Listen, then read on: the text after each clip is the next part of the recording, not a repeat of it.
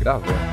Sejam bem-vindos ao Estema Podcast. Eu sou o Fábio Bessa e aqui do meu lado, como sempre, Thiago Kawamura. Fala, Fabião, tudo bem? Tô bem, você tá bem? Tudo ótimo. Eu vou pegar meu café que eu ainda não. Por favor, enquanto você pega o seu café, eu vou dando uns recados pra galera. Dá o aqui. recado pra galera. Pessoal do YouTube, inscrevam-se no nosso canal, tá? Deixa o like, deixa seu comentário, compartilhe o vídeo com a galera. No Spotify também, pra quem tá ouvindo agora.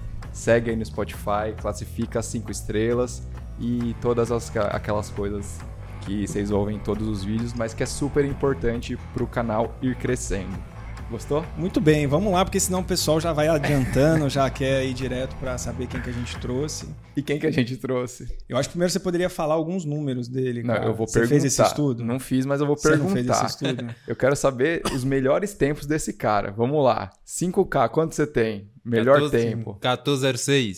1406. 10K. 2915. Ou 29, é abaixo de 30, né? Meia maratona.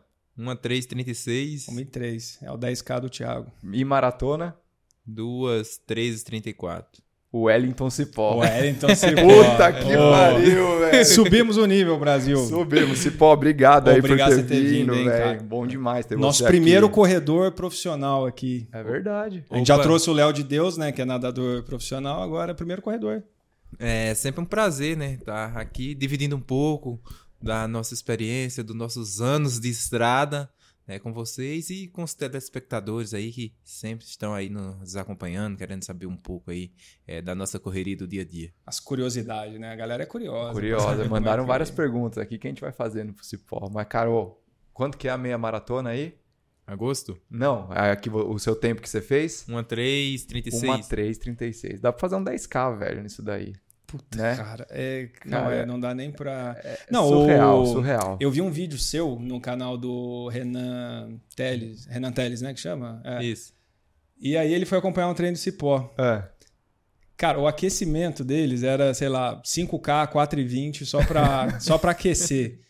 E aí ele, o, o Cipó falou assim: não, quem quiser chegar aqui pra treinar, conhecer, né? Pode vir Pode aí, vir. à Você vontade, vai- iria? Ah, dá pra correr uns 100 metros lá com eles, acho. 4,20, dá pra correr uns 100 metros. Chega uns pangaré lá pra querer treinar com você. Ah, lá, chegava, né? O espaço onde eu, tre- onde eu treino era aberto, só que agora, por conta, antes da pandemia, ele deu uma fechada e tá mais controlado. Mas antes, a galera sempre ia lá, ver a gente treinar e tal. É, Mas se marcar, é, pedir lá pra galera, eles, eles liberam, eles assim. liberam. Muito bom. Boa. Ô, Cipó, a primeira pergunta que eu quero saber é por que que é Cipó? Essa é a Cipó. pergunta. Ou o nível de pergunta vai ser assim, É tá? assim. Abaixa a expectativa. É aleatório. É, esse nome aí chegou pra mim logo quando eu cheguei em São Paulo, em 2009. Eu fui correr uma corrida lá em Mogi das Cruzes. Era uma loja de materiais esportivos que fazia um circuito que era bem famoso lá em Mogi das Cruzes. E um amigo meu, o Reginaldo, me apresentou para um outro amigo dele, o Adilon. E ele falou: Olha, o Pô, Wellington você vai veio ter de que passar, Pernambuco. o- você vai ter que passar todos os Instagram desses caras aí que vai ser Vai que difícil de, eu, marcar, de eu é. achar. É, esse menino, o Reginaldo falou, esse menino veio lá de Pernambuco e tá é, ingressando nas corridas agora. Aí o Odilon olhou pra mim assim e falou, ô, mas esse cara parece um cipó. Ah, Foi assim. Aí foi assim, né? Aí a gente veio embora, eu treinava em Barueri, no Grêmio Barueri, e o Reginaldo contou pros meninos lá em Barueri que o meu nome era Cipó. E não tinha pegado ainda. Aí um dia eu correndo aqui na USP, ali na, na raia, tinha uma assessoria chamada JBS. Jair, o nome do, do dono da assessoria. E o Reginaldo me apresentou pro filho dele, né? Pro filho do Jair. E o filho do Jair, toda vez que eu passava na raia com os meninos que treinavam lá em Barueri, ele gritava cipó.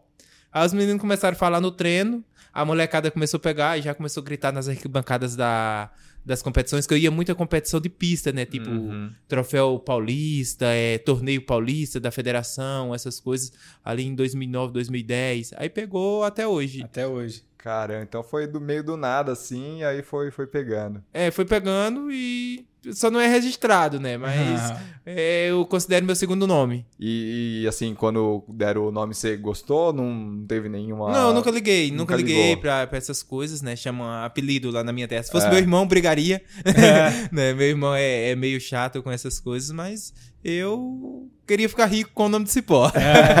Quem sabe não vai ficar ainda, Quem né? sabe, né? Quem sabe, quem Pô, a gente sabe. ficou sabendo que tinha um outro apelido lá atrás, lá, né, que era, era o suco de pneu, né? Suco de pneu. Suco de- que história é essa aí? Porque Ah. daí a gente já volta lá, na- lá em Pernambuco. Lá em Pernambuco, né? Contar um pouquinho da sua história lá. É que assim, é, a gente morava numa comunidade muito distante. é, tinha uma vila, quando a gente foi estudar a quinta série, eu e a minha irmã Wélida. É, eu sou corredor, minha irmã é bióloga, né? Wélida Bezerra. É, um abraço, minha irmã. É, meu pai comprou duas bicicletas pra gente, né? Só que eram duas bicicletinhas velhinhas, sabe? E os pneus carecas.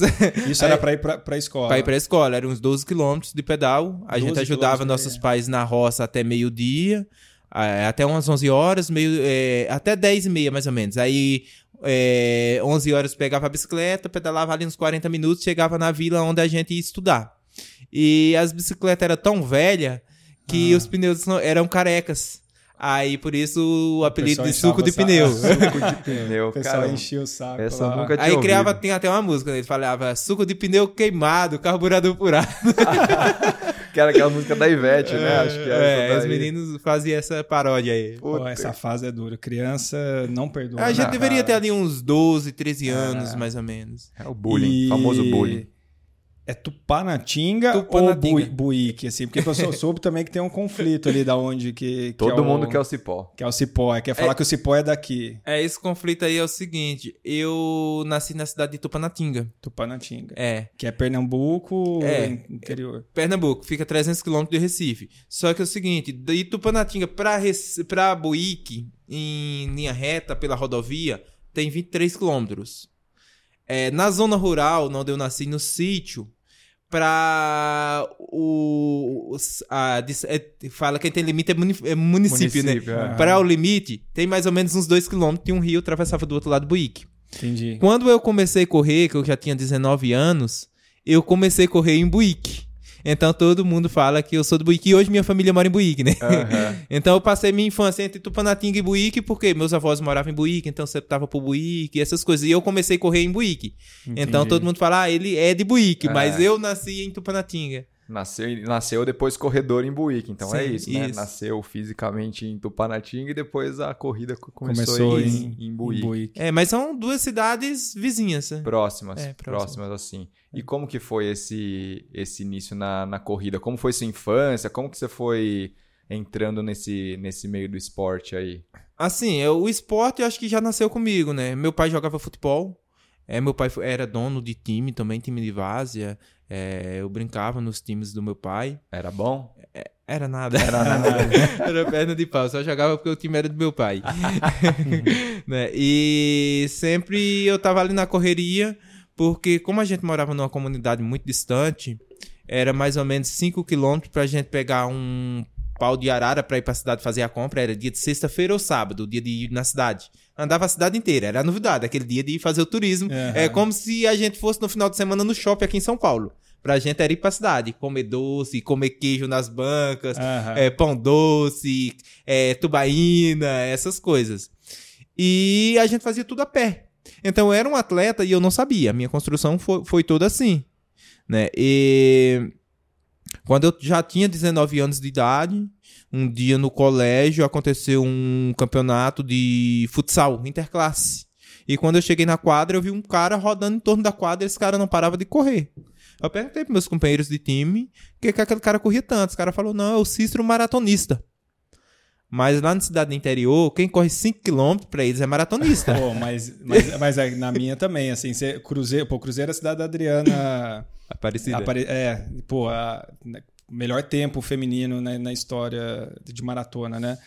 E, cara, quando você fala de corrida ainda, a galera acha, pô, é, é São Silvestre, é São Silvestre, É, acha que é maratona. Famosa maratona é, de São Silvestre. Eles, eles têm muito isso, né, cara? Isso. Aí o que aconteceu? Eu fiquei curiando aquele rapaz. Quando foi no dia seguinte, eu encontrei ele com, com ele no corredor da escola e eu comecei a intimidar ele e perguntar por que, que ele corria tanto, se ele ganhava alguma coisa com aquilo, como que eram as corridas. E ele foi me contando a realidade dele nas corridas regionais. Eu falei, eu posso treinar contigo? Ele falou, pode. Ele morava numa zona rural de um lado da cidade e eu morava de outro. É. Totalmente o contrário. E aí, o que, é que a gente faz pra treinar? A gente encontrava três dias por semana na cidade, na casa de um outro amigo dele. Eu não conhecia ninguém, corria, só conhecia ele. Na cidade tinha três corredores. Eu, o Cícero e o Beto Feroz. Até hoje o Beto Beto Feroz. Feroz. É, é, o Beto Feroz é um cara que ele corre 10 de menino. 10, 12 anos. Hoje ele deve ter uns 40, 45 anos. E ainda vive correndo. E ainda continua. É, ainda, ainda continua correndo. E todo mundo conhece ele lá em Buíque. E foi os primeiros caras que me deram o maior incentivo, motivação. E eu fiquei treinando com eles. Mas daí você chegou assim, você viu eles correndo, correndo na quadra e, de- e depois, assim, você achou eles e foi conversar Não, eu com encontrei eles? com ele no corredor da escola, o Cícero, né? Aí eu conversei com o Cícero. E aí, como é que você faz pra treinar? Como é que é as coisas? Eu posso treinar com você? Ele falou, pode. Aí eu falei, como? Aí ele falou, não, a gente vai na casa do... Como ele morava de um lado da cidade e eu de outro, a gente encontrava na cidade, na casa do Beto Feroz. Aí a gente... Eles me arranjaram uma roupa de corrida lá, uma camiseta, uns shorts. Eu ainda não tinha um tênis apropriados. Aí eu fui na loja, ele me mostrou o tênis que eu teria que comprar pra correr. Aí eu fui lá, comprei no carnê lá de pagar três vezes. Não tinha dinheiro, não tinha dinheiro pra nada, cara. Ah, Mas como que foi assim? Tipo, do nada ele passava o treino pra você? Você Não, corria do ninguém- lado Vocês com ele? junto pra- ninguém correr. era treinador, ninguém Não. era Ninguém. nada. Ele só tinha experiência que ele corria, mas ele não sabia. Eu vim saber o que era treinamento depois Hum. de três anos, quando eu já tava aqui em São Paulo, que eu consegui um treinador. Aham. Mas lá nós tava o tênis no pé e corria. Corria. Corria uma hora, corria O meia hora, aguentasse. 40 minutos, uma hora e meia, e ia embora, entendeu? Aí a gente foi numa corrida. É, dia 16 de junho de 2007. Corri, terceira corrida da fogueira em Arco Verde. É uma corrida que era organizada pelo grupo LW, que é um grupo de lojas muito grande que tem lá, lá na região. Aham. E eu me inscrevi na categoria até 18 anos, né, que era para estudantes. E os meninos já eram todos já bem experientes com jogos escolares, competições, essas coisas. E o Cícero escreveu na corrida de 10 km que era para adulto. E eu lembro quando eu larguei, é, uns 50, uns 500 metros mais ou menos, eu já tava na frente da molecada. E toda vez, Aham. quanto mais eu via as pessoas aplaudindo nas calçadas, Mas, aí era que eu aumentava o pico. Eu aumentava o pico, eu olhava pra trás, não via ninguém. Ei, será que eu vou ganhar? Aí fui embora. Aham. Quando chegou uns 3 quilômetros, aí eu travei. Travou? Aí veio dois meninos, bem na passadinha, tá? Passou, eu terminei em terceiro, minha primeira prova. Eu não sei o tempo, porque eu não tinha relógio, eu Aham. não tenho noção naquela época, mas foi ali em torno de 20 minutos que eu fiz nos 5 quilômetros e eu terminei em terceiro colocado. Terceiro lugar. É. Aí, só que, para o incrível que pareça, a primeira corrida que eu corri, eu fui desclassificado. Por quê? Porque a corrida era até 18 anos. E é, a, é, a categoria até 18 anos. E eu tinha. Faltava três dias pra me completar 19 anos. Tipo, a corrida foi no dia 16. No dia 19 de junho Pô, eu completo tinha- 19 anos. Aí a molecada veio comigo, eu falei, não, eu vou completar 19 anos. Aí a molecada reclamou lá com a organização e desclassificou. Porque o regulamento ele funciona assim. É até seis meses. Seis meses antes ou seis meses depois, Ah, entendeu? entendi. Aí me desclassificou, ainda tem uma. Aí eu fiquei chorando, né? Lá, ô, mas eu fui terceiro, tal. E tinha um prêmio lá, cara. Parece que era um par de tênis de 50 reais pro, primeiro, pro terceiro colocado. Aí eu chorei lá, tal. Como era uma loja de esportes que fazia, né? Aí eles me deram uma rede de vôlei. Me deram um voucher pra me comprar assim? uma rede de vôlei. O que é que tinha rede de- a ver rede de vôlei com corrida, né? Poderia me dar um tênis, né? Pois é. Algo assim. Aí eu fui lá, peguei essa rede de vôlei lá, vendi pra um cidadão por 30 reais, faz 12 anos, quase 15 anos, até hoje nunca recebi essa rede. Ô, Cobra ele, cobra. cidadão, Cidadão você tá- aí. Você sabe, quem comprou uma rede e não pagou, sabe, né? Claro que sabe. Você não compra todo dia uma rede de vôlei, Não, né? é, ainda mais do cipó. Ainda mais do cipó. Então, ó, por, por favor, faz a. Vamos Era prestar parar, contas né? aí. Vamos prestar contas aí. E aí, como é que você foi desenvolvendo? Como que você veio parar aqui em, Em São Paulo? Ah, aí o que aconteceu? Eh, Eu comecei para as corridas com eles, né? Com o Cícero e, Com o Cícero e o Beto Beto Feroz. Beto Feroz. Eu É, quero, tra- aí eu quero a trazer ia- esse cara aqui. Aí a velho. gente ia na cidade e a gente passava nos comércios. É. Arrecadando o patrocínio pra gente ir nas corridas, né? Um dava 10 reais, outro dava 20. Isso pra pagar inscrição, É, viagem. Isso, o dono da padaria dava o pão, o do mercado dava refrigerante, pacote de bolacha, essas coisas. E a gente tinha um- uma parceira do Beto Feroz, que era uma radialista chamada Edilene Ventura. E ela dava um espaço na rádio dela pra gente falar dos nossos. É, no programa dela pra gente falar dos parceiros que ajudou a gente na corrida. E através disso daí que aconteceu as primeiras viagens que eu saí de Buíque para ir para as outras cidades vizinhas, para ir para Recife pra primeira vez, a- pela primeira vez. Aham. Pela primeira vez que eu fui em Recife, que eu botei o pé na praia, foi com 19 anos, depois que eu virei corredor. E que você foi pra correr. Caraca. Que eu fui pra correr uma meia maratona. Aí nesse meio tempo eu treinava com os meninos e eu comecei a virar tipo fã dos atletas da atualidade daquele momento ali, que era Frank Caldeira, o Biratã dos Santos, que era pernambucano também. Aham. As, as pessoas perguntavam pra mim, ô, você é irmão de Biratã? Ele parece que você, ele era bem alto e tal. E não existe, não- eu não tinha internet naquela época, tinha que ir na Lan House, fazer, procurar as corridas, os calendários, essas coisas. E eu era o mais esperto dos meninos, então essa função era minha. De fazer as inscrições, de bater os ofícios pra pedir o carro na prefeitura pra ver se conseguia um carro. Caramba, que jornada, hein? É. Aí, eh, como eu não tinha internet, não tinha nada, eu ia na biblioteca da escola onde eu estudava e eu pegava o recorte de jornal, Folha de Pernambuco, Diário de Pernambuco, dos, dos caras que eu era fã. Então eu pegava aqueles recortes daqueles caras, do Franco Caldeira, tudo, esses caras, e colava no mural do meu quarto. Tinha um E ficava, ficava vendo eles lá, vendo aqueles caras lá. E eu tive a primeira oportunidade nessa meia maratona que eu fui em Recife. E eu corri 1 hora e 24. Na primeira meia maratona que eu fui. E eu fui segundo colocado na categoria é, até 24 anos. Até hoje eu tenho a medalhinha, tá lá na casa da minha mãe. E foi uma coisa muito gratificante. E aí eu fui desenvolvendo, desenvolvendo. Seis meses depois eu tava ganhando do Cícero. Caramba. Aí, quando foi um dia, a locutora Edilene falou pra gente, né, radialista, é, olha, tem um parceiro aí querendo dar duas passagens de ônibus pra vocês ir pra São Paulo correr a São Silvestre. Isso já em 2008. E é uma empresa que fazia turismo, esses ônibus que vêm Entendi. meio clandestino de Pernambuco pra São Paulo, que chega ali no Braz, sabe? Aham, sei. Eu cheio de farofeiro. Aí a gente aceitou. Eu, eu ainda quero encontrar o dono dessa agência de ônibus pra mim conversar com ele. é, Não, vamos achar, Falar vamos que achar. deu certo, né? Que, que deu certo, que ele me trouxe de graça de, de Pernambuco pra cá, cara. Você lembra o, o, o A empresa nome, a lembra, né? empresa? Segival Turismo, Segival Turismo.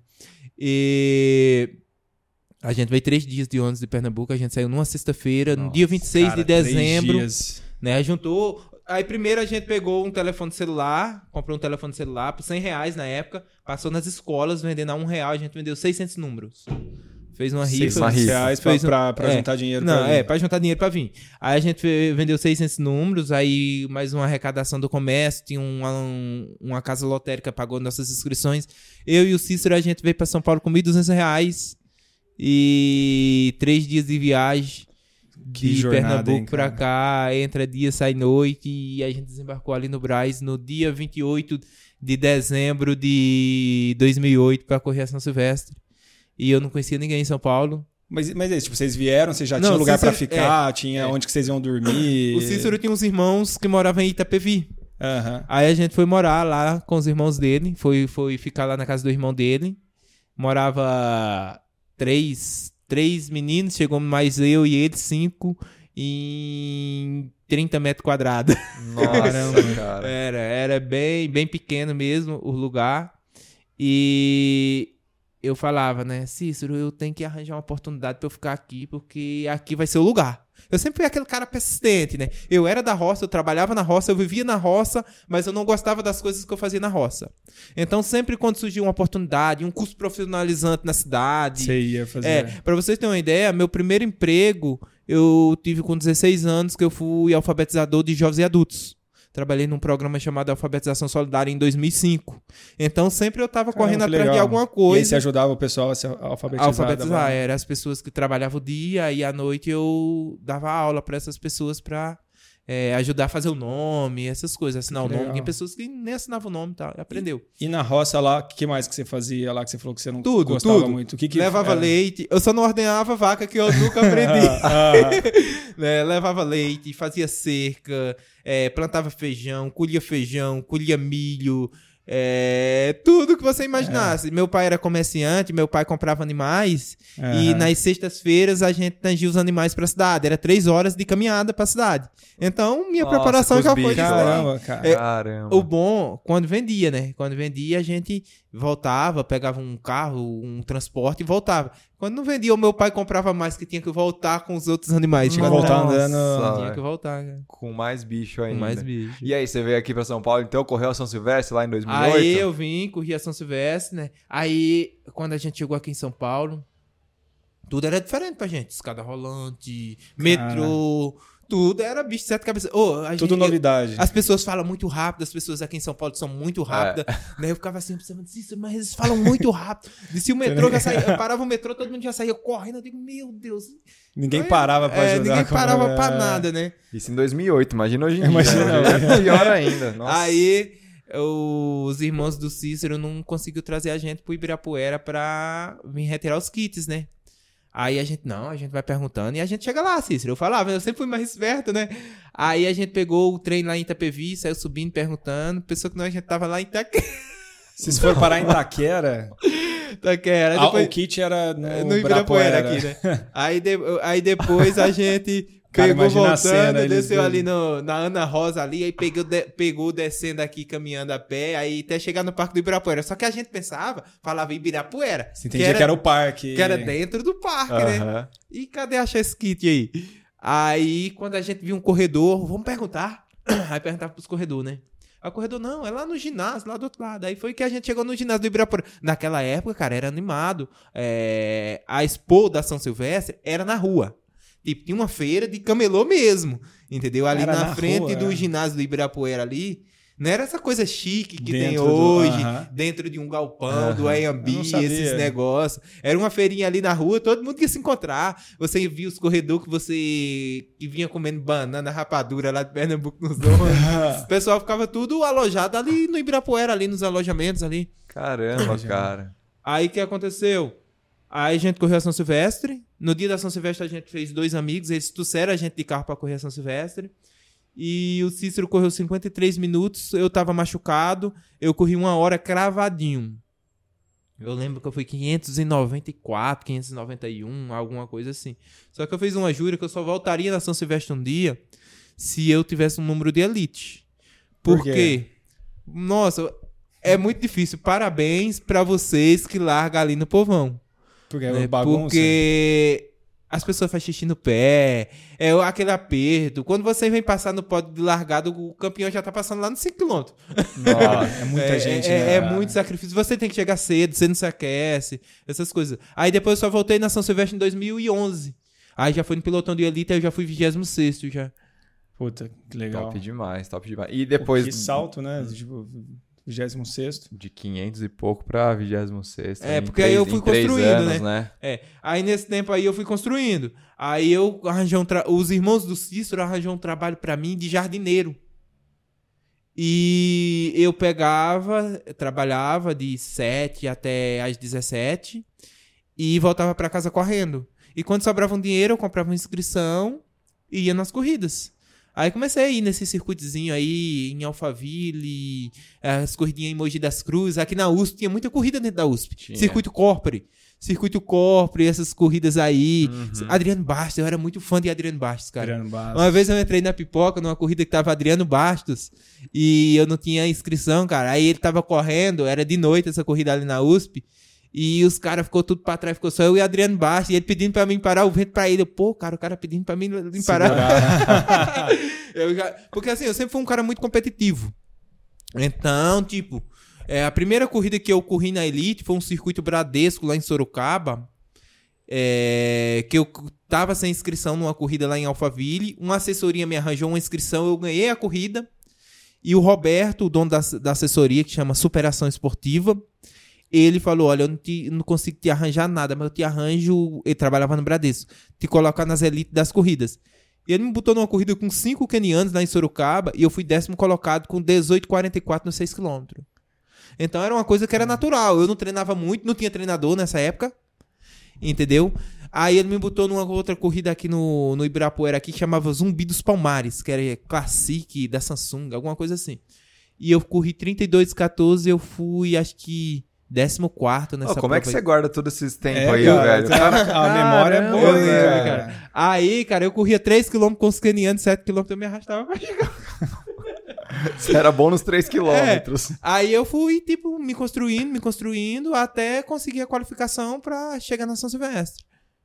Caramba, cara. E, Pô, mas, mas aí você, você tava falando, você- aí você arrumou um, um- um trabalho aqui, mas aí o que? Você voltou pra. Não pra voltei pra Você não Pernambuco, voltou. não. Eu fiquei. Que eu e, e aí, a, a- saudade de casa? Porque antes de eu sair de casa, eu meu pai tinha tido uma conversa comigo. Ah. Eu nunca tinha saído. Pra mim, vim só correr e voltar. Eu vim pra ficar 15 dias, né, com meu amigo. Mas você chegou e. Aí quando eu cheguei aqui, eu digo, eu, eu- mas eu sair cara. pensando, eu vou arrumar um emprego. Eu tinha 20 anos. Que era a chance, a É. oportunidade de você ficar. Eu tinha aí. 20 anos, eu queria sair daquela coisa de, de, debaixo do teto do pai, construir Sim. minhas coisas, é isso aí, né? Então eu digo, eu vou arranjar uma oportunidade aqui, aqui vai ser o lugar da oportunidade. Aham. Aí quando eu fui fazer um exame de admissão na empresa, eu comecei a trabalhar no dia 12 de janeiro de 2009. Aí eu fui lá em Mogi das Cruzes, que a sede da empresa era lá, e o médico, eu contei minha história pra ele, né? Que eu tinha vindo correr São Silvestre, tava trabalhando, queria alguma oportunidade. Ele, ô, por que, você não pede pra fazer teste no Clube Pinheiro, Espera, Clube da Penha, o que tinha? Aí eu ia na House, procurava o... procurava os telefones dos clubes, ligava nos clubes pra pedir teste. Pra- Só que eles me mandavam uma ficha lá pra preencher, eu não sabia nada da linguagem, quantos campeonatos brasileiros tinha ido, é, quanto tinha nas provas, essas coisas eu nunca tinha corrido na vida, eu sabia. Ah, Aí nunca me chamaram, sabe? Aí foi uma. Aí depois disso daí, de alguns meses que eu tava trabalhando, um amigo me apresentou para um professor do Grêmio Barueri, o Clóvis, que foi o meu pai, é, que fez a minha carreira deslanchar mesmo. é, conseguiu muita coisa pra mim. E eu vim pra Barueri, treinar em Barueri. E no final de 2010, ele me fez uma proposta. No final de 2009, para o começo de 2010, ele me fez uma proposta meio tentadora. Ele falou: Olha, a gente tem. Ele me viu treinar, me viu muito dedicado. Eu Aham. tava na pista. Tipo, eu não ganhava nada, não ganhava salário, não ganhava nada. E eu tava na pista. É, todos os dias, tipo, acabava meu serviço 17, eu pegava um ônibus até Jandira, caminhava um, um quilômetro e meio, dois mais ou menos, chegava na pista, começava o treino às 18 horas, eu já tava lá no portão esperando. E ele viu que eu tava interessado. se dedicando. Aí ele começou a me dar uma ajuda de custo pra me pagar minha passagem. Não foi nem eu que pedi. Eu gastava 60 reais com passagem. Eu fui ver, ele tava me dando uma ajuda de custo de 120. Eu já tava ganhando salário de 60 reais. Aí, o que aconteceu? No início de 2010, ele falou, Wellington, é o seguinte, é, a gente tá com espaço para botar um atleta do atletismo na onde mora as modalidades de base do Barueri. Que era vôlei, basquete, Aham. futsal, é, essas modalidades aí. Você quer ir para lá?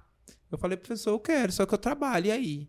Ele falou, não, olha, é o seguinte, você vem para cá, só que você tem que sair do seu trabalho. Durante um ano, eu consigo te dar uma ajuda de 200 reais. Se você conseguir entrar entre os oito melhores do Brasil na categoria sub-23, no ano de 2011 eu te pago um salário de mil reais, que era uma lei de incentivo que tinha na prefeitura. E você, eu tenho a possibilidade de conseguir uma bolsa na faculdade para você. Ele tem uma parceria com a Unip, com a Atlética da Unip. Formou muitos alunos deles, inclusive eu sou um deles, né? E você quer vir? Eu falei, você espera eu cumprir meu aviso prévio? eu ganhava 780 com a carteira registrada, já tava com um ano de trabalho. Nossa. Ah, pensa na decisão que eu Cara, tive que é, ter, né? Porque era meio que a chance, mas ao mesmo tempo. É, Só que que aí eu tava naquela saudade de casa, eu já queria deixar o emprego pra mim ver minha família, que fazia um ano, mais de um ano que eu não via minha família. Eu ligava pra minha mãe, pegava o cartão, botava no orelhão, falava, oi mãe, benção mãe, pum, caía. Acabava, né? Aí eu falei, eu vou, professor. Aí fui lá, conversei com meu patrão, a gente fez um acordo, ele pagou tudo que eu tinha direito lá, né?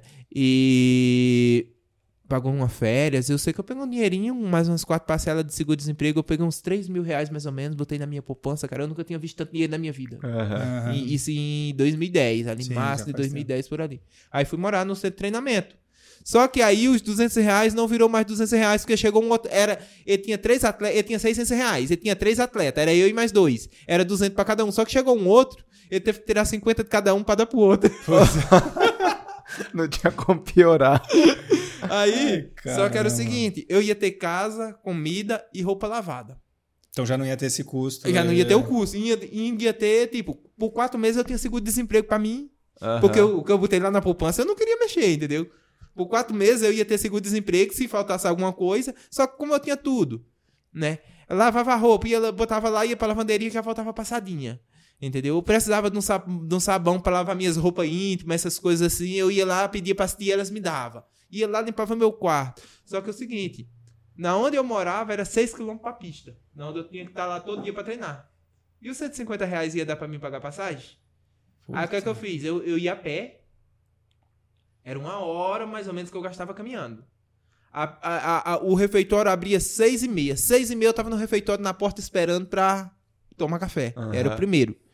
Quando a pista abria 8 horas, quando o professor chegava, eu já tava na porta esperando. A vontade era essa, cara, de sempre, sempre, querer o melhor. É. Aí, na volta, eu treinava, na volta, eu andava 3km até o ginásio de esporte de Barueri. E tinha uma perua que saía 11 pontos. Se chegasse 11 em 1, 11 em 2, você já perdia essa perua. Todo dia ali ia pro CT. Aí eu pegava carona nessa perua. Né? Então. Então você andava, você ia seis, voltava É, três. eu ia seis, treinava, eu queria treinar Treinava. e faltava mais três. Então era nove só de caminhada. Caramba. Entendeu? Aí fui me construindo, me Ah, construindo. Foi aí que você se profissionalizou. Foi né? aí que eu comecei a desenvolver com o Clóvis e tal. Aí Ah, comecei... Pra galera ver que, cara, como que é difícil, puta, Muito, ser, nossa. ser atleta. Aí eu falo com você, ele começou a me treinar, ele falou, você vai correr 1.500. Aí começou a me treinar pra 1.500, cara. Eu corria, corria 4,5, 4,8, 4,10, perdia pra mulher. Pras mulher boa, né, da época. Aí eu falei, não vai dar certo não esse negócio. Ele falou, vou treinar pra 3 mil com obstáculo. Aí eu comecei a treinar 3 mil com obstáculo, eu subia no obstáculo, eu caía. Aí eu falei, ah, não vai dar certo esse negócio não. Ele falou, pronto, eu vou botar você pra 5 mil então. Aí eu tô no 5 mil. Aí eu lembro que o primeiro 5 mil que eu corri na pista do Ibirapuera, eu corri 15 minutos e 25. Pare, eu pa- acabei. Toda vez que eu passava nas curvas, eu caçava um buraco pra entrar dentro de tanta força que eu fiz, cara. 15, 25, eu fui terceiro colocado na primeira prova na categoria sub-23, estadual. É, paulista. Aí começou a me levar pra 5 mil, aí eu comecei a baixar 15, 20, 15, 10, 15, 8 e comecei a ficar. Ali Cara, no tipo, 15 três e tal, no um, primeiro cara. ano. É, eu tinha 22 anos na época, né? Aí eu- eu ia nas corridas, cara, tinha uns caras experientes, José Teles, Marilson. Esses caras mais experientes, tem uns que nem correm mais hoje. Eu era o cara mais novo, que eu tava ali com um cara de 10, 12 anos. Então, pra mim, ali era uma satisfação muito grande. E eu corria de igual pra igual com os caras, cara. Com 22 anos, 23 anos, aí eu comecei a despontar. Com 25 anos, aí eu despontei. Né, eu ganhei minha maratona da ASICS, lá de Porto Alegre, na época foi recorde, né? Do circuito ASICS. Você E- ganhou a, a meia lá. a meia com recorde, 1.408 na minha segunda meia maratona. Porque eu tava, eu tava treinando pra tentar índice para o Mundial Universitário. Só que aconteceu, eu fui no Rio, estreiei com 1.60. Aí o, o índice era 1.535. Aí não deu. Aí um mês depois eu fui em Porto Alegre corri uma 408, só que não era índice mais, né? Pô. Porque já tinha passado o limite. Puta. Aí Isso foi 2010. Não, 2000. foi 2012, eu acho. 2012 já. foi. Caramba, 2012. caramba, cara. Quanta. Meu, eu tô impressionado como você guarda todos os números das provas, Eu também. O, o, o tempo oficial, assim, cara. É, Bizarro. Mas são coisas que marcam, né? Assim, às vezes as pessoas me perguntam qual é a prova mais importante pra você. Pra mim não tem prova importante, são todas são importantes. Desde aquele bate-saco que eu corri, a primeira corrida que eu corri ali no Cardoso em Itapevi, que eu saí no jornal em 2010, o, o Eurico, né, que ele é secretário de comunicação lá em Itapevi, em vez em quando eu encontro ele. Ele escreveu a primeira matéria, né? Eu ganhei uma corrida no dia da São Silvestre que era um supermercado que fazia 3 km lá. E eh, após isso aí, ele fez uma corrida pra mim, uma matéria em 2010. Ele pode ser um destaque nacional e pensem que isso é educação física. E pode, isso aí, o negócio deslanchou, cara. Parece que ele profetizou. E já que você Caramba. tocou nesse assunto da educação física aí, como que foi que você. Você falou da bolsa lá da, da Unip e tudo. Como que foi esse período quando você tava estudando, treinando? Ah, foi peri- difícil. Eu vou falar pra vocês, não tenho vergonha de falar. eu demorei, Conciliar, né? Tipo, eu demorei é- nove anos pra completar a faculdade. Eu entrei em 2012, eu formei ano passado. É, foi ano passado, primeiro semestre. E era difícil, né? Porque principalmente a, a parte mais difícil foi ali entre 2015 a 17 que eu corri o circuito nacional, que era um circuito que batia o Brasil inteiro. Então, final de semana eu tava lá em Salvador, outro final de semana eu tava em Porto Alegre, outro final de semana eu tava lá na Paraíba.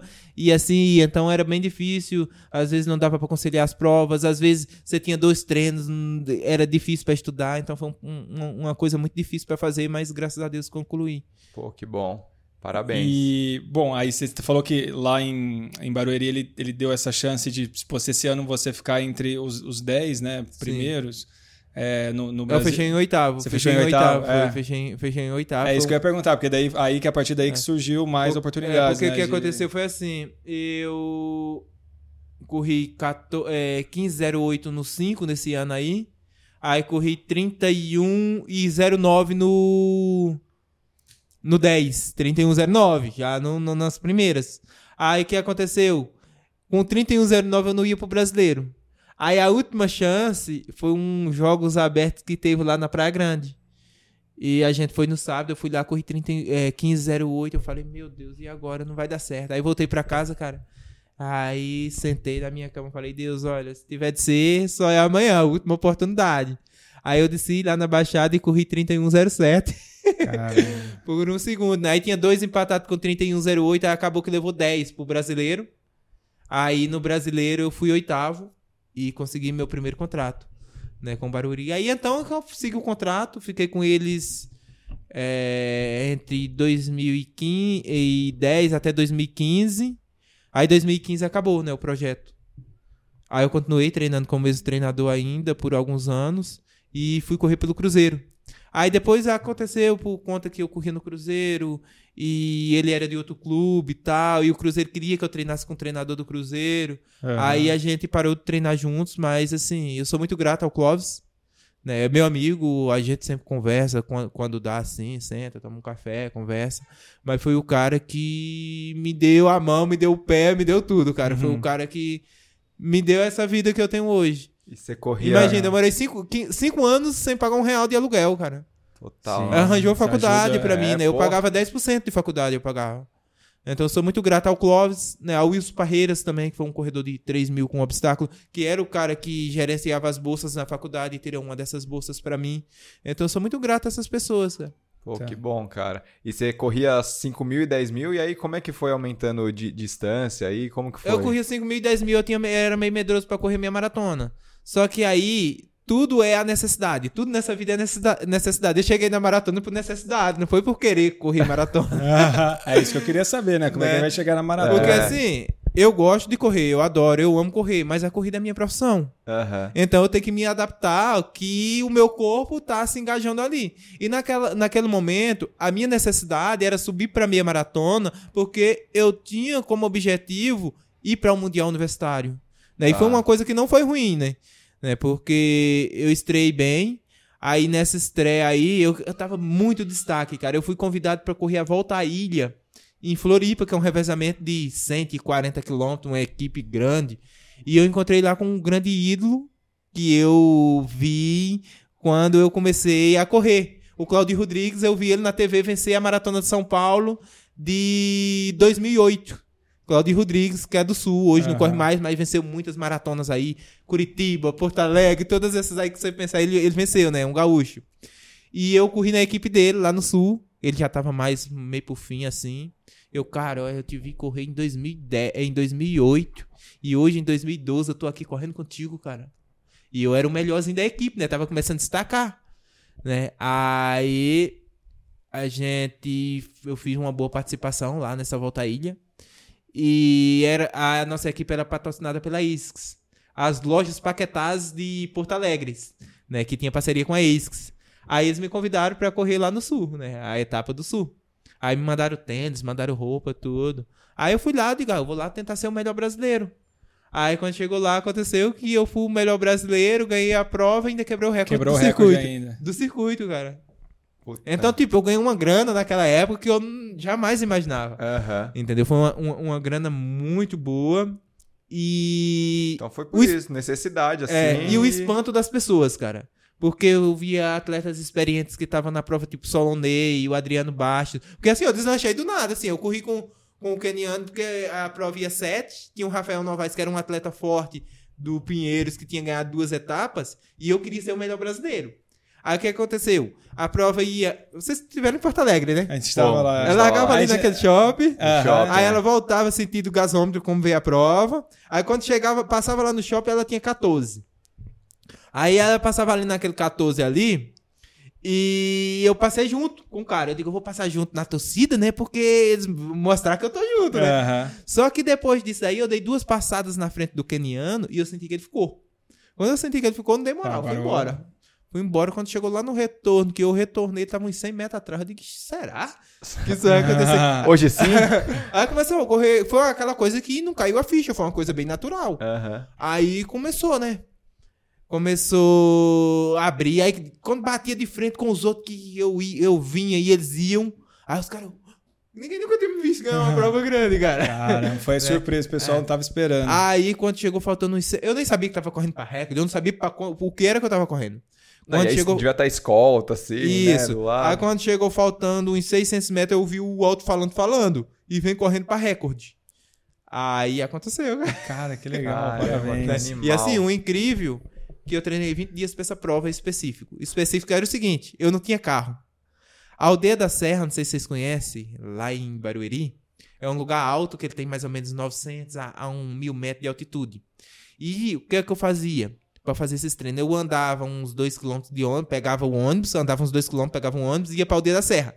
Eu não tinha carro. Aí eu pegava, escondia minha mochila atrás do muro e treinava lá. Fazia os percursos com muita subida, descida, tal. Quando tava chovendo, eu botava minha mochila no saco de lixo. Se tivesse algum funcionário ali limpando, eu pedia pra eles olhar lá pra mim lá.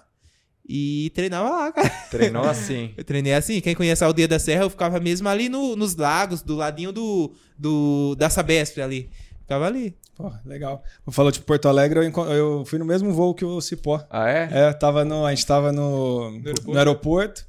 É. Aí de longe, assim, na hora de embarcar pra Porto Alegre, a gente foi no sábado, né? Foi no mesmo voo dele. E aí, por isso que você conseguiu Cara, aí eu me a- inspirei, é. É, aí eu lembro que o. Cipó já tava sentado dentro do avião, aí eu falei, pô, você vai correr? Ele, aí acho que você foi só puxar um pessoal, né, lá pra. Foi, foi. Que é o quê? 4, 4 pra 1, não era? Corria 3,40, cara. 3,40, cara. Ah, Foi, tranquilo. não, eu falei, você vai fazer? Não, só vou puxar um pessoal lá só. Tranquilo. Mas por isso que você conseguiu fazer seu tempo, cara. Eu Bom. fiz, aí eu falei pro Cipó, eu falei que, puta, se eu conseguir manter 5 para 1 já é muita coisa. E eu consegui manter um pouquinho pra baixo, assim, Bom. deu em Mas 44, tava boa a prova, cara. cara. É. Frio. Quando você fez lá, pô, tava, tava frio pra caramba, cara. Foi Mas frio. quando você bateu o recorde também tava, bem tava, bem frio, também. aham. Lá essa época é muito frio, né? É. Eu fui em Porto Alegre, todas as vezes que eu fui em Porto Alegre sempre deu sorte, assim, pra performance, né? Já ganhei algumas etapas do circuito nacional lá. É a primeira vez que eu fui em Porto Alegre, eu ganhei um campeonato gaúcho, né? Eu fui como participante pra pegar índice para o Troféu Brasil. E eu precisava correr 30, 40, eu corri 30, 12 lá. E você lá sente, você sente muita diferença, assim, de, de clima, assim, quando bota mais sol, mais, mais frio? Faz muita diferença pra você? Pra você ter um ideal aí desempenho? de. Assim, não pode estar muito frio, entendeu? Tipo, como Porque tava você veio lá da Alegre, é roça. Lá em Porto lá de Alegre Pernambuco. passou É. um pouco da. Assim, o frio que eu falo bom é ali 10 a 12, entendeu? Menos que isso, o negócio é feio. Começa eu a corri uma, judiar também. é, eu corri uma maratona lá em Hamburgo, eu levei dois géis no bolso, eu cheguei com dois gel com medo de botar a mão no bolso e perder a luva. Caramba, Cara, congelando. Eu peguei 6 graus com chuva lá. Nossa, aí chuva é foda, É, né? Com molha. chuva é duro. Nós já corri Berlim com 12, aí é uma beleza. Aí. Aí, daí, provinha boa, né? Tudo. E, e pra maratona, como que foi aí? A- a- qual foi a aí. necessidade que você teve que, que encarar? É que, assim, ó, toda essa conversa é pra chegar na maratona, porque o Thiago ele vai fazer a primeira maratona dele. É, eu quero então pegar ele dicas. quer algumas dicas ali, cara. Assim, eu sempre fui muito resistente, né, com isso. Até meu treinador, ele me segurava muito. Meu treinador não era muito a favor que eu subisse essas coisas, né? E depois que eu parei de treinar com ele, que eu fui correr maratona. Em 2016, quando acabou os Jogos Olímpicos do Rio de Janeiro, eu falei, olha, a única coisa que eu tenho, a única opção que eu tenho para ir em uma Olimpíada, uns Jogos Pan-Americanos, um campeonato mundial, é migrar para maratona. Então eu vou correr maratona. Aí eu entrei em São Paulo. Treinei muito, cara, pra correr São Paulo. Cheguei na USP no 32 e fiquei. Parei. Quebrou? Quebrei feio, cara. Eu digo, e agora? Ah, não, vou- não vou fazer mais nada, fazer isso mais não. Aí, pra aproveitar o treino, me jogaram na maratona do Rio de Janeiro. Não pra aproveitar. Como eu corria no Cruzeiro, né? Eu obedecia ordens, Sim. né? Era trabalho. Aí falou: não, vou aproveitar seu treino, vou botar na maratona do Rio. E eu correndo prova de 10, circuito e tal. Aí me jogou lá no Rio, né? Aí, São Paulo foi em abril, Rio é em junho. Rio em junho. Rapaz, eu corri com três kenianos até ali no Leblon ali. Lá do. A prova saía lá no recreio, no recreio né? Aham. Recreio dos Bandeirantes e vinha. Corri com os caras até ali, cara. Quando chegou ali, os caras sumiu e eu fui embora. Não via nenhum brasileiro atrás. Eu era o primeiro brasileiro, eu era quarto colocado. Quando chegou ali naquele túnel de Botafogo ali, cara, eu vi o cara chegando, chegando, chegando. Esse é o Biratã. Que eu era ídolo, que eu era fã dele. E o Biratã chegou, passou, foi embora. Chegou um outro, Sérgio Celestino também passou, foi embora. Terminei em sexto colocado no Rio com 2,24. Pra mim era terrível. Por quê? 29,15, quin- é, 14,06, uma, uma 4,08. Pra correr 2 horas e 24, pra mim não era bom. É, Assim, é bom é- pra todo Aham. mundo, assim, com todo respeito, mas pra mim não. claro. Aí eu digo, olha, eu não vou correr mais maratona não, isso aí não é pra mim não. Aí comecei a treinar, veio a temporada de 2017, eu comecei a treinar e fazer minha base, muito longão, na minha base eu faço muito longão na estrada do Romeiro. Quem é ciclista aí, acho que tem muito ciclista que Conhece, acompanha é, vocês, acompanha. né? Conhece o Romeiro aí que desce pra Cabriúva, então eu vou até Pirapora às vezes e volto. Eu moro ali no, no início da Romeiro ali, então eu pego ali do, do início da Romeiro de Barueri e vou até a divisa de Pirapora e volto. E eu pego muitas brigas lá com o ciclista, que na subida ninguém pega eu não. É mesmo? Cicli- Ciclista na Bom, subida não vai comigo passa o não. ciclista Vamos lá. fazer o desafio aqui. Galera do ciclismo tem que buscar o cipó lá em Romeiros. Aí eu comecei a treinar Romeiros. E tem uma prova que eu sou muito fã de correr, que é a corrida de 25km de Aracaju, que é uma corrida bem desafiadora. Né? Bem conhecida, uma das mais conhecidas do Nordeste, né? E eu já tinha ganhado em 2016, antes de entrar em São Paulo, eu digo, eu vou lá em Aracaju. Aí eu fui lá e ganhei, cara, de novo, né? Fui De bi novo. dois anos seguidos. Aí quando eu cheguei de volta, meu diretor técnico do Cruzeiro liga pra mim, Wellington, eu quero você na Maratona de São Paulo. Eu digo, professor, não faz isso comigo, não. Com as pernas tudo cansadas. Não dá, não. Ela era finalzinho de março e São Paulo em abril, né? Primeira semana de abril. Ele falou: não, vamos fazer o seguinte. Eu quero você em São Paulo, só que você puxa meia maratona pra mais cinco atletas do Cruzeiro que vai correr. Na minha maratona você larga. Aí eu tava treinando bem, cara. Tava sentindo que tava treinando bem. Eu digo, rapaz. E no Cruzeiro a gente tinha um bônus de motivação. Se tiver 105, qualquer prova da Globo, o Cruzeiro pagava 50% da premiação. Ah, Aí eu falei, vou botar minhas garrafas, não falei pra ninguém. As garrafas de hidratação especial, né? A cada 5km. E saí, né, com os caras, levando os caras ali, 3, 5 por ali e tal. Quando chego na USP, no 21, só tinha eu do Cruzeiro correndo e os outros, sei lá, cara pra casa- trás. não vi os caras. Aí eu digo, pronto, agora tá na resposta. Quando eu bateu o retorno lá no, na subida do cavalo que voltou, só tinha eu e mais um correndo, os outros tinha tudo parado, cara. Cara. Tinha parado quatro. Aí eu falei, pronto, agora tá na minha resposta, né? Equipe, Aham. né? Eu não vou deixar os caras na mão também, né? Aí eu fui embora, fui levando, tá? Eu era o primeiro brasileiro, atrás só de um keniano. Aí vim trazendo, cara, na raça, vim trazendo na raça. Tá, o keniano sumiu e eu fiquei ali no meio sozinho, sem ninguém. Aí quando chegou no túnel aqui no. Antes de entrar aqui no 38, aí falaram pra mim: olha, o segundo vem um minuto e meio. E o terceiro, o quarto vem dois minutos, que era o Frank Caldeiro e o Edson Amaro. E eu fui levando, fui levando. Quando eu saí do túnel, cara, eu saí morto. Eu não sabia se eu andava, eu não sabia se eu sentava, eu não sabia o que eu fazia, cara. E eu não via ninguém atrás de mim. Aí comecei, levando de pouquinho, levando de pouquinho. No 41, aí eu perdi a segunda colocação, virei terceiro. Aí quando foi no. Faltando uns, 400, uns 600 metros, eu perdi a terceira A colocação terceira. com o Frank. Aí eu fui quarto colocado com 2,22 e pouquinho. Mas ainda não era um tempo bom. Mas já É, tinha mas já- baixado. é, É, Melhorou já um tinha pouquinho. baixado, né? Porque eu, eu, eu me via correndo abaixo de 2,20. Aí eu falei, eu não quer saber. Agora em 2018 eu venho pra essa prova e eu vou treinar. Aí fiz mesmo a mesma coisa. Romero. Foi. Romero. Legal. Voltei em Aracaju, aí fui segundo em Aracaju. Aí vim pra São Paulo, fui segundo colocado em São Paulo, cara. Cara. Fui é, eu e o Solano, Solano ganhou e eu fui segundo. Aí quando acabou São Paulo, eu comprei a passagem pra Berlim sem inscrição. Comprou pra Sem- Berlim sem inscrição. Depois eu dou um jeito. Eu digo, eu vou pra Berlim. Aí eu comprei a passagem pra Berlim. Aí conversei com o Ronaldo da Costa, né? Que tinha feito história lá. O Ronaldo da Costa conseguiu com o agente dele que ela arranjasse uma inscrição pra mim lá. Mas você já tinha, Pois você é. já conversava com o Ronaldo? já, Não, conheci ela assim, de, de ver nos lugares, essas coisas, né? Eu mandei uma mensagem pra ele. Aí, acabei encontra- encontrando com ele lá em Berlim. Ele me deu uma força muito grande. Aí eu fui pra lá e foi quando eu corri 2:13:42, né? Eu fui 11 em Berlim em 2018. Você fez 2 horas 13 e, E 42. e 42. Caralho, Caramba. cara. Foi no ano do recorde. Aí eu foi participei bom, da história do recorde lá de Berlim. Tava lá. Puta, que legal. O, viu? o- Viu lá o Kipchoge lá? Viu que Kipchoge. Animal. Mas só antes de falar desses caras aí que o Cipó conhece também, todo mundo lá.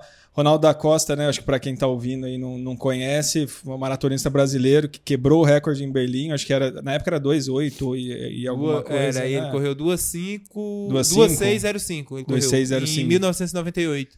Então foi, a gente teve uma, né, uma época que o Brasil era o recordista É. Até mundial. agora, né? Até esse ano, agora em março, era o recordista sul-americano, né? O Danielzinho do Nascimento que quebrou agora. agora mas tá o isso. Ronaldo demorou aí 23 anos aí Porra. em cima.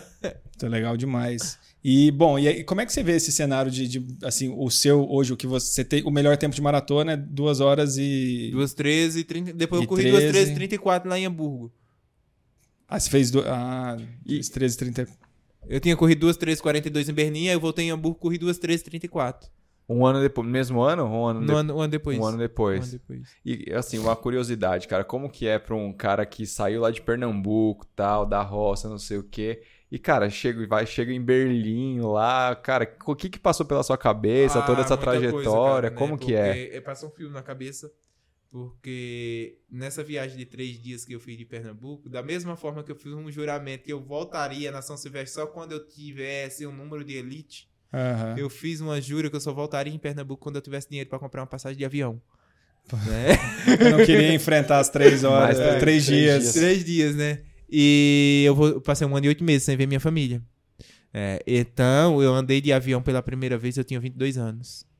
Né? Imagina você atravessar o oceano. É porque minha primeira longa viagem, minha primeira seleção brasileira foi em 2013. Eu corri um campeonato sul-americano de corrida de montanha no Peru.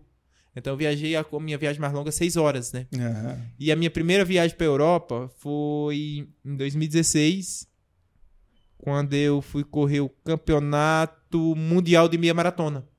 Eu participei do campeonato mundial de meia maratona. Também encontrei um grande ídolo, né? Que eu via na TV, na mídia, o Mofara, né? Também muito Você encontrou humilde, Mo Farah, muita, é? muita gente boa. Sim, encontrei, fui no quarto dele. É mesmo? Sério. É, eu tava na seleção com a Nininha, né? Do, do Pinheiros. E ela encontrou o Mofara no elevador. E ela pediu pra tirar uma foto. Acho que marcou ele no Instagram. Era o início que tava começando o Instagram ali e tal. E ela conversando com ele, ele deu uma camisa pra ela. E a gente foi buscar no quarto dele. Né? E ele recebeu a gente muito bem, deu uma camisa pra ela, Que autografada. legal. E ele ficou até com o meu agasalho da seleção. Eu dei meu Aí agasalho, pra, agasalho ele. pra É. ele. Aí ele ficou de me dar o uniforme dele lá, mas acabou que depois eu nem peguei. Aí depois da prova. Cara, aí não- sensacional. não Gente aconteceu. boa ele? Muito gente boa, humilde, sabe? Aonde Cara, que foi isso? Na Em Cardiff. Cardiff, É, fica, é Grã-Bretanha. Grã-Bretanha.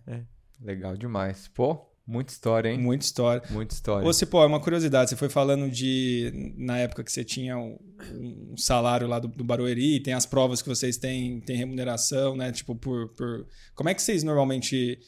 Assim, um atleta profissional, ele, ele se mantém. Porque você tem bastante. Hoje em dia, você tem bastante. Você tem apoio, né? De, de várias marcas. E você escolhe, assim, provas no ano que. Como é que um corredor profissional ele vai se virando aí? Assim, depende, depende do corredor. Eu sou um cara muito visionário, sabe? Um cara que eu sou muito empreendedor com isso aí. Aham. A corrida pra mim é meu negócio.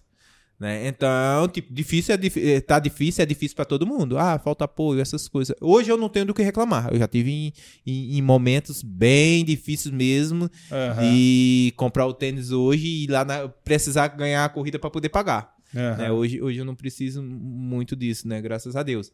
Mas, tipo, vou te contar uma situação que eu, que eu passei logo quando eu saí do Barueri, que acabou. Né? Falaram, ó, o projeto acabou, seis meses de salário ficou pra trás de contrato e não conseguiram pagar pra gente. E eu falei, e agora, o que é que eu faço? E eu vi que tinha o circuito, que era o circuito caixa da CB Arte, que rolava o Brasil inteiro, tinha 20 e poucas etapas. E que se você é, entrasse entre os 10 do circuito, você era patrocinado um ano depois pelo banco, né, no ano seguinte. E eu peguei meu cartão de crédito. É, nessa Se época aí eu, pe- eu peguei meu cartão de crédito. Fez uma dívida. lá. Aí eu comecei a comprar passagem. Só que era o seguinte: nas etapas ela premiava quatro, três, acho que o quinto ganhava mil reais. Então eu falei: olha, eu vou correr as etapas, eu tenho que entrar até o quinto. Que Pelo é pra pagar despesa, menos- ah. porque eu gastava mais ou menos de despesa uns mil reais ali em, em 2015. Pra viajar não, não tava tão caro, né? Uhum. Então, as viagens que não dava pra ir de avião, eu ia de ônibus, né? Tipo, Goiânia, São Paulo, eu fiz algumas. É, Fortaleza, Pernambuco, que é quando eu corri no Nordeste, eu fazia base na casa da minha mãe. E eu comecei a correr circuito aí do nada. E passou umas 5, 6 etapas, eu tava empurrando os líderes. né? Aí foi aí que veio a proposta do Cruzeiro. E eles queriam me pagar só as despesas. Eu digo só despesa, não, eu valo mais alguma coisa, né? É Aham. negócio, né? Eu tenho um negócio em mesa. Não, eu vou ganhar esse circuito, mas não ganha, não. Os, os atletas do Cruzeiro que vai ganhar tal. Eu digo, "Oxe, vai nada, quem vai ganhar sou eu. Aí fui levando mais umas duas etapas. E acabou que eu entrei entre os três, né? Fiquei entre os três ali e tal. Aí ele me fez uma proposta lá, a gente fez um contratozinho de quatro meses. E eu ganhei o circuito do o, o circuito nacional, o circuito Caixa de 2015. Aí 2016 a gente já firmou outro contrato, eu ganhei de novo. E 2017 já não era circuito mais, mas eu ganhei muitas etapas também. Então sempre foi isso. Ah, faltou dinheiro, eu invisto lá no cartão e. Isso é um investidor outra. é, raiz, né? Nossa. Tipo de, puta, eu vou pagar X na passagem, tudo, preciso primeiro. É, no- é um, é um investimento de risco, né? Total risco. Mas só com focado, é que depende Mas dele. depende dele também, né? É, né? tudo Tem pelo menos em quinto, mas aí quarto, pô, pode chegar e ter um retorno grande ali. É, porque assim, eu tenho muitos colegas que eles ficam atirando pra tudo quanto é lado, tal. Aí você acaba ficando muito cansado. Aham. Quanto mais pro você fica cansado. Se você fica muito cansado, você ganha uma grana. Se você não souber guarda- guardar essa grana, você vai gastar com fisioterapia, se não tiver parceria. Você vai gastar com remédio, com tratamento, é, essas coisas. Agora, se você faz uma estratégia certa. Porque assim, os, ca- ah, os caras, quando eles vão correr, eles não, não lê regulamento de prova, a maioria dos atletas. Não estuda é o que é que aquela prova vai valer, se a prova vale índice, se a prova não. Porque tem uma briga do- dos colegas aí, às vezes, que acontece o seguinte: ô, tal prova vai valer pro Mundial. Não é qualquer prova que vale pro Mundial, não. É a prova que tem o permit da CB Arte. Então tem uma série de regras. Tem que ter exame de DOP, o percurso Aham. tem que ser aferido pelo medidor oficial, essas coisas. Aí os, rapazes não lê no regulamento.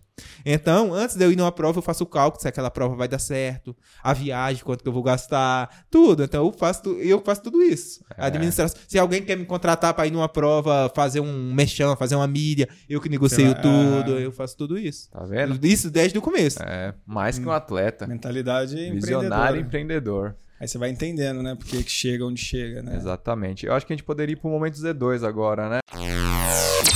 Pô, já falou vários momentos. Falou, Z2 mas aqui. agora o momento oficial, né? Pra gente registrar aqui.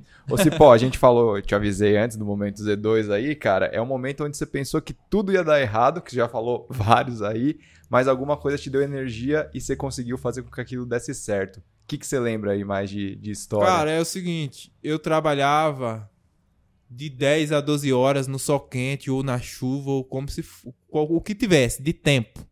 É, hoje eu preciso treinar uma hora a duas horas por dia. Então isso aí hoje pra mim não é nada, cara. Entendeu? Ah, O que eu trabalhava carregando Aham. poste nas costas pra fazer cerca, Aham. cavando buraco pra fazer cerca, é, essas coisas.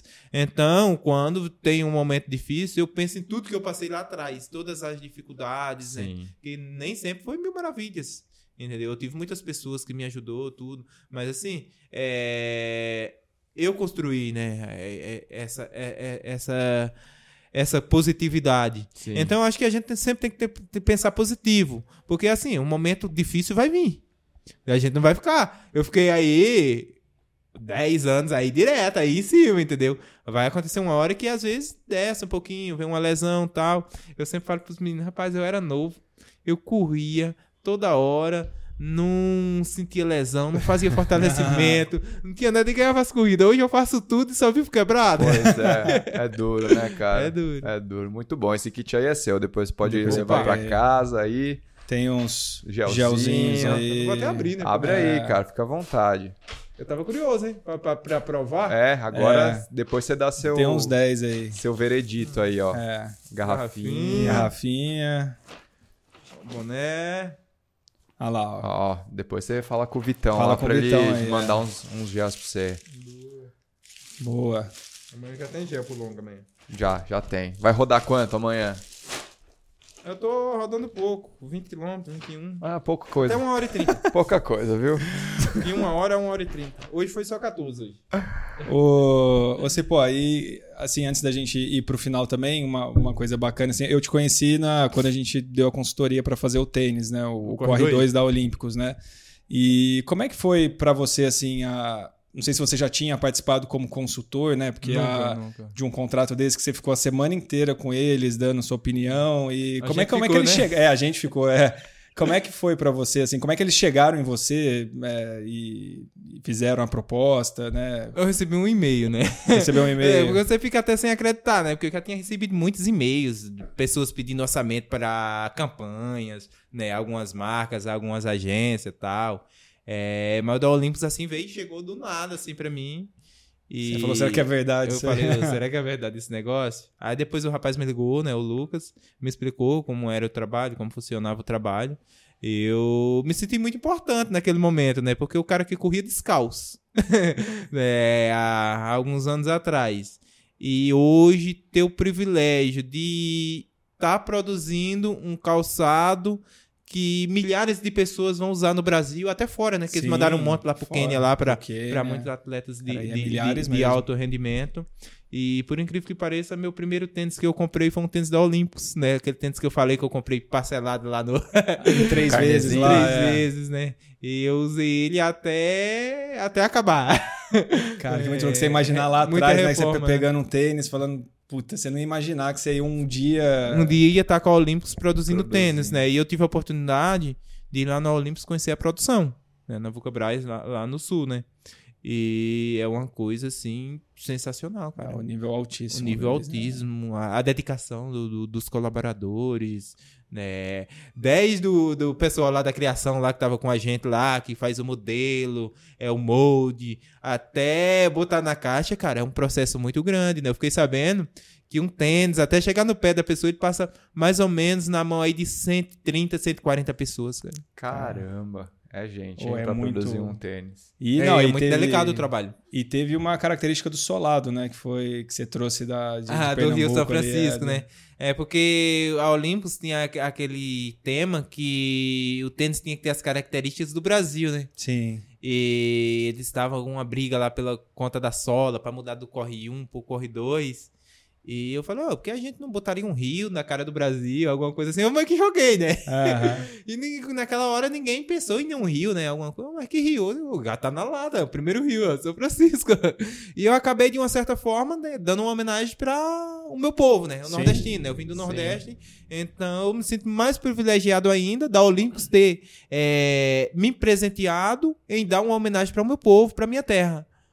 Não, muito legal, cara. Muito bom. Tem perguntas da galera Tem aqui. perguntas Tem que perguntas da ali. galera. Vamos trazer Ah, a estrutura do sistema, como sempre, aqui, ó, no papelzinho do bolso. Podemos começar as perguntas da galera, ou se for?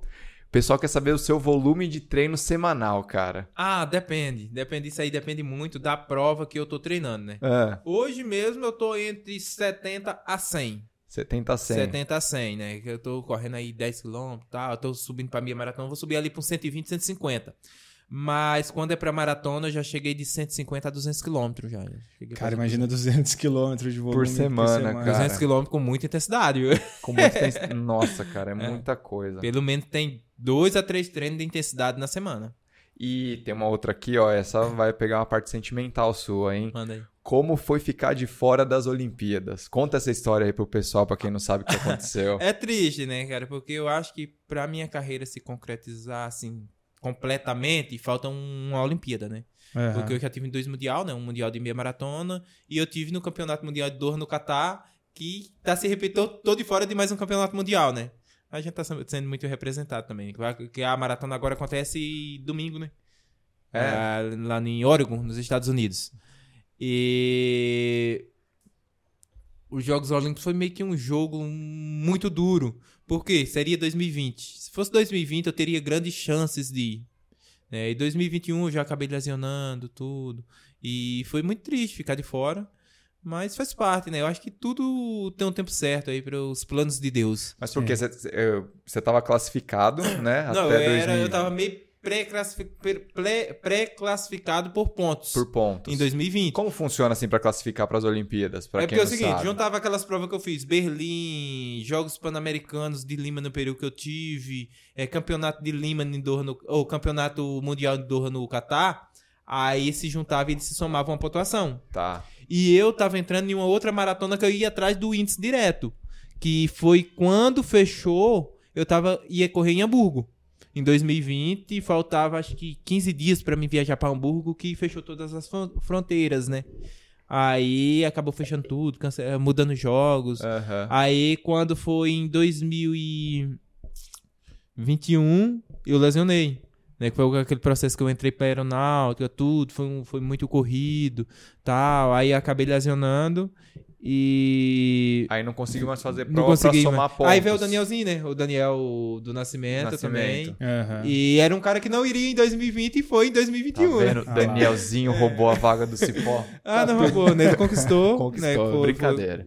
Foi, foi uma coisa. Eu acho que não só foi comigo isso daí, foi com atletas é? do mundo Sim. inteiro, Sim. né? Que teve atletas que teria chance de ir em 2020 e não foi, teve atleta que não iria em 2020 e foi em Foi em 2021. 2021. E eu acho que isso aí aconteceu no mundo inteiro, então não tem que chorar, né? Mas suas expectativas agora é tentar ir pra, pra Paris aí. É o projeto. projeto. É o projeto. Legal, legal demais, cara. Deixa eu ver o que mais que tem Vê aqui, tem ó. mais aí. Ah, tem. Aqui, ó. Aqui foi um. Vou até falar quem foi. Foi o Nicolas, tá? Ele falou: quais foram os fatores que você acha que levou à lesão na sua banda tibial? Uma pergunta Nossa, totalmente, totalmente específica técnica, de um cara que conhece o cipó, que Ah, eu acho tratou o cipó. que descuido, né? A gente às vezes confia muito na, é, na performance, nessas coisas, mas eu acho que fortalecimento, a prevenção é tudo, né? Então não vamos deixar pra prevenir depois que a coisa acontece, né? Acontece, é. Vamos, vamos prevenir antes, porque eu acho que é melhor. Agora eu tô aprendendo, né? Aprendizado, é. É, agora eu tô com uma equipe aí que tá. O bom é que a gente vai ficando com a idade avançada, mas vai aprendendo também, né? Eu tô com uma equipe que tá puxando a minha orelha toda hora, principalmente a Rafa, né? A Rafa tá, tá me atendendo agora. Nossa, ela mandou dizer, "Ei, tá, tá fazendo certinho. então, A Rafa, Rafa Sinisgalli, Senisgalli, é. A médica das Tá, estrelas, tá cara. em todas Tá as Rafas. então eu acho que a gente tem que aprender com, com a idade, né, cara? E Fazer as coisas certas. Boa, legal. E a última aqui, cara, acho que até um negócio bem legal. É... Tem, você tem um projeto lá no Pernambuco, né? Lá na Bahia? Lá na, na Bahia? Na Bahia. Na Bahia? É, Tá bem, tá, a fonte tá boa aí, É, né? Marcela Rocha é a Marcela fonte. Rocha. é. E ela que falou, meu, pergunta pro Cipó do projeto dele com as crianças lá, que teve um vídeo que viralizou no, no Instagram. Como é que foi essa, essa história aí? Na verdade, o projeto não é meu, né? Eu, o projeto me achou e eu achei o projeto. Né? O projeto já funcionava, é do Maicon, é um cabeleireiro, tem nada a ver com corrida.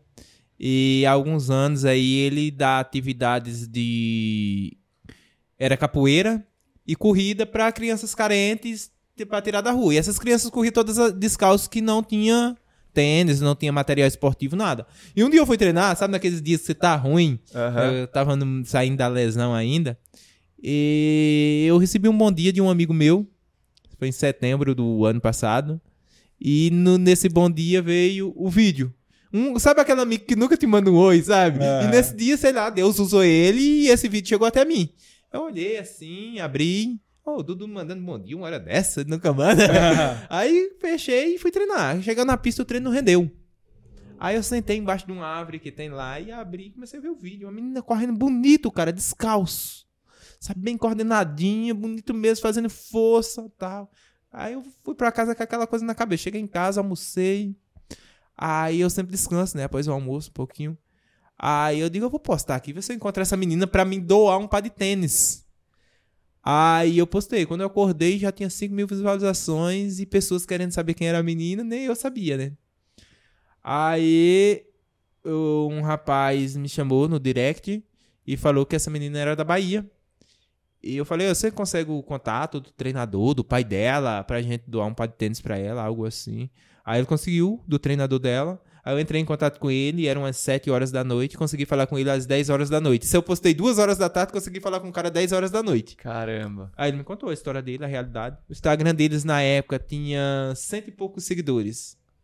Aí ele me contou que às vezes tinha vontade de dar um tênis para as crianças. Ele tinha feito uma corridinha lá, tinha é, botado um tênis de premiação, só que ela tava guardando para ir para escola. Não tava usando. Olha? Era. só. E o nome da menina era Gabriele e todo mundo chama ela de Biele. Aí, e nesse meio, as pessoas me perguntando como era que podia para ajudar. Eu digo, olha, gente, vocês podem... Vamos doar material esportivo, tênis para essas crianças, brinquedos é, e roupas de criança nesse primeiro momento. Só que eu comecei a receber muitas eh, chamadas de pessoas de fora do Brasil, Estados Unidos, eh, Portugal, tal. E Tudo se oferecendo pra é, ajudar. e as pessoas dar- queriam ajudar financeiramente. Aí eu meio que não queria, aí eu abri a vaquinha. Aí as pessoas começaram a compartilhar o negócio, o negócio começou a virar tal. E acho que em três dias a gente juntou 10 mil reais.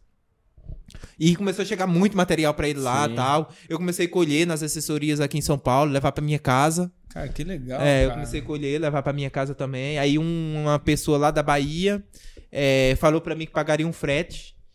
Aí indicou um lugar lá no Braz, para que era uma transportadora pra me levar, que é as pessoas compram roupa pra levar pra vender em loja lá, essas coisas, né? Aí me indicou essa transportadora. Quando eu cheguei na transportadora, o cara soube que era doação, já virou parceiro. Sério, aí já levou já no 0800 pra gente. E a gente conseguiu muitas parcerias. E a gente já tá com quase um ano, é, quase um ano, faz um ano agora em setembro que a gente mantém o projeto. Que legal. Aí cara. todo mundo tá, tá calçado, né? Algumas marcas de tênis já mandou tênis pras crianças lá, manda roupa também. Chega bastante coisa lá também. É, e a gente oferece tipo um lanche no pós-treino. Né? E às vezes tem alguma situação difícil, um fica doente e compra remédio, Uhum. Entendi. é, essas coisas, é, na, na, nas cheias da chuva lá, tipo, caiu a casa de uns meninos lá, a gente ajudou a reformar, é, essas coisas, né? Mas o Cipó entrou como padrinho, graças a Deus, né? A influência que a gente tem. Sim. É, muitas pessoas é, quis vir ajudar, abraçou o projeto. Agora mesmo teve um parceiro da gente que veio de fora, lá do. O cara trouxe chocolate pra mim lá do país, lá agora eu não me lembro. Suíça. Da Suíça. Aí. É, um parceiro da gente, que ele é gaúcho, o Thiago, veio lá da Suíça e foi lá visitar o projeto. Né? E o Thiago doou um tênis que ele arre- arrematou no leilão e era um tênis do Eliud Kipchoge. Putz, Ele arrematou no leilão, a gente fez um, um outro leilão aqui no Brasil Aham. e pelo canal do Sérgio Rocha. Aham. E arrumou 10 mil reais nesse Sérgio, tênis. Aí que dessa legal. grana que a gente tá mantendo, a gente tem uma grana pra manter o projeto até outubro. Legal. Né? cara. Aí a gente sempre procura fazer uma Cara, ação, parabéns, alguma coisa assim cara. pra, pra Pô, manter. Parabéns. Mas você treinou com a BL? Não, ainda não, ainda não, Não? fui lá ainda. cara. Caramba, meu, pô, É, tem que é, treinar com a BL. Eu, eu, eu tô pra ir lá agora, acho que nesse segundo semestre, aí setembro, outubro, se Deus quiser, eu vou lá ficar uma semana com eles lá. Legal. Aonde que é lá na Bahia? É, Poções, na Bahia. Legal. Bem Quem interior- quiser doar, ajudar, pode entrar É, em contato com o- você. Não, ou- é, se quiser entrar em contato comigo também, mas tem o perfil dele já. Eu já tem quase 20 mil seguidores hoje. Caramba. Tá vendo? É. E através disso daí, o Michael também arranjou algumas parcerias que trouxe ele aqui pra São Paulo. A, esposa dele é educadora física.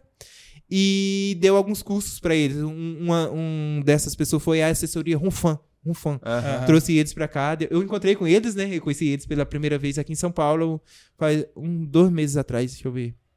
Foi em abril, foi em maio, alguma coisa assim. Eu, eu encontrei com eles aqui em São Paulo. E eles já estão aplicando técnica de profissionais aqui de São Paulo, já no, no trabalho de treinamento das crianças. Pô, show de bola. E leva pras corridas, já levou pra praia, pra correr em Salvador, essas parcerias aí. Pessoas boas no mundo, né? Tem. Tem. Você fica vendo só notícia aí, só o jornal, você acha que todo mundo Cruz, credo. tá É, tudo... quem, né? quem quiser seguir, chama essa página deles lá no Instagram, é Centro Cultural Desportivo. Centro Cultural Desportivo, sigam aí e ajudem, né? Importante. Né, Fabião? Você não vai perguntar a sua pergunta de Vou sempre, perguntar, cara? claro. Tô esperando a deixa aqui. Você, Ah, tá, é, você embalou aqui nas perguntas. Tem mais alguma pergunta? Não, acabou, acabou a pergunta. E pessoal, mandem as perguntas que a gente faz aqui, ó. Vocês viram. Ô, ô, Cipó, é, a gente também costuma pedir alguma indicação assim no final de. eu Não sei se você, você gosta de assistir alguma série, alguma coisa de esporte, ou ler. É, Você você falou que você acabou a faculdade. Você, gosta de, de ler também ah, alguma coisa? Você ajudava o pessoal a se alfabetizar lá? Como é que é essa parte? Assim, sua cara, aí? eu não tenho o hábito de ler muito nessa. é, mas eu sigo muitos influenciadores aí que são. que eu tenho assim como mentores, né? É, o- um deles é o Geraldo Rufino. O Geraldo O Rufino. Geraldo Rufino, assim, eu me espelho muito nele, né? O catador de, so- de sonhos, né? né? Catador de sonhos, né? Eu acho que eu sou o corredor de sonhos. né? Imagina, né? Eu que sonhava em sair só daquele lugarzinho e hoje conquistei o mundo, né? É, a Luísa da do Magazine Luiza também, né? Eu também uso Trajano. muito. O Primo Rico também. Primo Rico. Então são pessoas assim que vale a pena.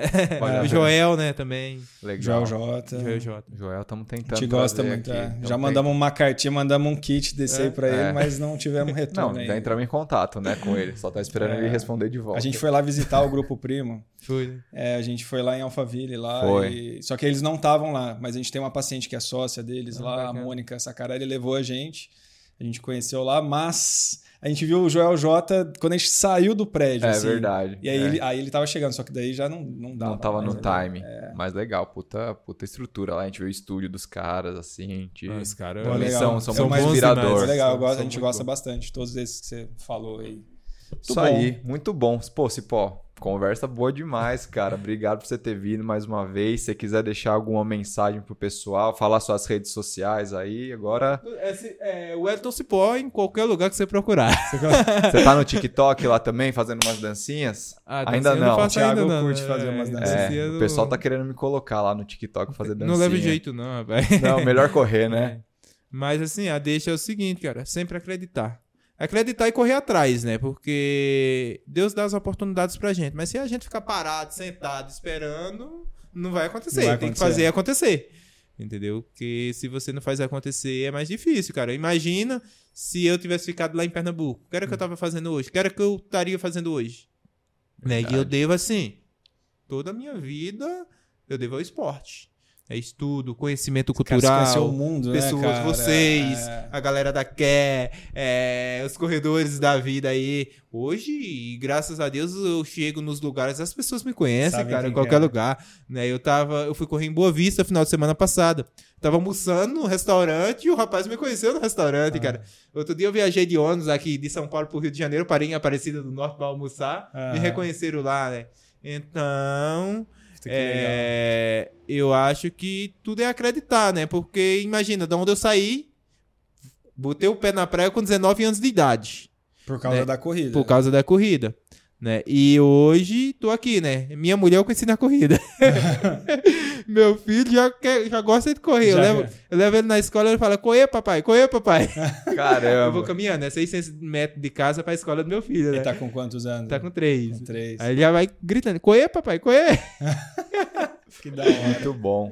Legal Bom, demais. É isso. Algum recado, Fabião? Tem algum. Ah, tem assim, as, as camisetas, né? Que já, Camisetas. já são sucesso de venda. Opa! Pô, mais de um milhão de vendas mais de já, um milhão né? de vendas. É, só não viu o dinheiro desse um milhão É, aí a gente pagou pra fazer o documentário do Iron Man. do né? Iron Man. Então aí, também vai estar aqui no- nos recomendados do, do vídeo do, do YouTube. Mas, Tem lá as camisetas, é, né? se vocês entrarem no site, a gente vai deixar o link da reserva, né? E a gente tem várias estampas de corrida, de triatlo, de natação. A gente está produzindo outras, então, Então. até lançar esse provavelmente já vai ter mais. Isso aí. E divide em seis vezes, né? Você fica. Chega bonitinho na sua chega casa. bonitinho, reserva. É, Quem quiser ser membro também do sistema, ajudar aí a gente, 5, 10, 15 reais mensalmente. Também link aqui do, do Catarse na descrição do vídeo. E Aqueles recados de sempre. ah, sigam a gente aqui nas redes sociais, no Spotify, no YouTube, inscreve no canal, 5 estrelas, todas Liga as paradas. Liga pros amigos, manda no Manda, WhatsApp, manda no WhatsApp. manda no direct do Instagram, sigam a gente lá, Tica Wamura, Fábio Bessa, Wellington Cipó Opa. e até mais. Até. Vai.